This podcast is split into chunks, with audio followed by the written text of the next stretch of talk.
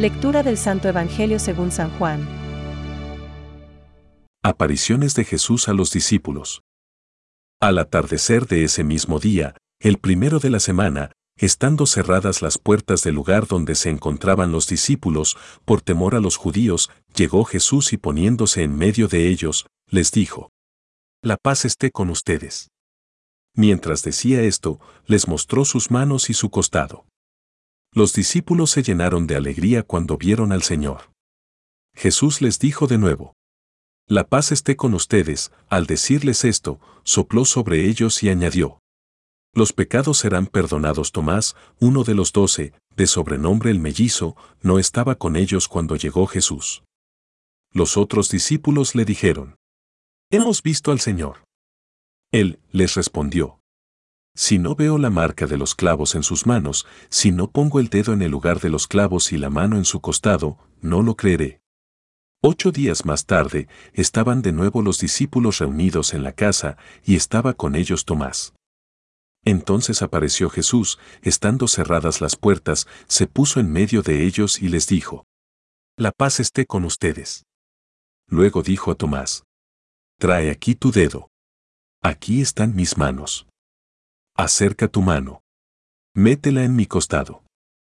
En adelante no seas incrédulo, sino hombre de fe. Tomás respondió, Señor mío y Dios mío. Jesús le dijo, Jesús realizó además muchos otros signos en presencia de sus discípulos que no se encuentran relatados en este libro. Estos han sido escritos para que ustedes crean que Jesús es el Mesías, el Hijo de Dios, y creyendo, tengan vida en su nombre.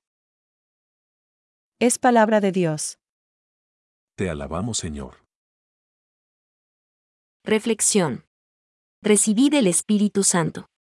A quienes perdonéis los pecados, les quedan perdonados. Hoy, domingo 2 de Pascua, completamos la octava de este tiempo litúrgico, una de las dos octavas, juntamente con la de Navidad, que en la liturgia renovada por el Concilio Vaticano II han quedado. Durante ocho días contemplamos el mismo misterio y tratamos de profundizar en él bajo la luz del Espíritu Santo. Por designio del Papa San Juan Pablo II, este domingo se llama Domingo de la Divina Misericordia. Se trata de algo que va mucho más allá que una devoción particular. Como ha explicado el Santo Padre en su encíclica Da Ipsin Misericordia, la Divina Misericordia es la manifestación amorosa de Dios en una historia herida por el pecado. Misericordia proviene de dos palabras. Miseria y Seobar. Dios pone nuestra mísera situación de vida al pecado en su corazón de Padre, que es fiel a sus designios.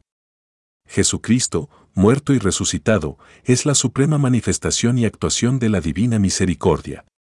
Tanto amó Dios al mundo que le entregó a su Hijo unigénito, Juan 3,16, y lo ha enviado a la muerte para que fuésemos salvados. Para redimir al esclavo sacrificado al Hijo, hemos proclamado en el pregón pascual de la vigilia. Y, una vez resucitado, lo ha constituido en fuente de salvación para todos los que creen en Él. Por la fe y la conversión acogemos el tesoro de la divina misericordia. La Santa Madre Iglesia, que quiere que sus hijos vivan de la vida del resucitado, manda que, al menos por Pascua, se comulgue y que se haga en gracia de Dios. La cincuentena pascual es el tiempo oportuno para el cumplimiento pascual. Es un buen momento para confesarse y acoger el poder de perdonar los pecados que el Señor resucitado conferido a su iglesia, ya que Él dijo solo a los apóstoles, Recibid el Espíritu Santo. A quienes perdonéis los pecados, les quedan perdonados. Juan 20,22-23. Así acudiremos a las fuentes de la divina misericordia. Y no dudemos en llevar a nuestros amigos a estas fuentes de vida. A la Eucaristía y a la penitencia. Jesús resucitado cuenta con nosotros. Pensamientos para el Evangelio de hoy. Y a ti, oh Señor, que ves nítidamente con tus ojos los abismos de la conciencia humana, ¿qué podría pasarte desapercibido de mí, aun cuando yo me negara a confesártelo?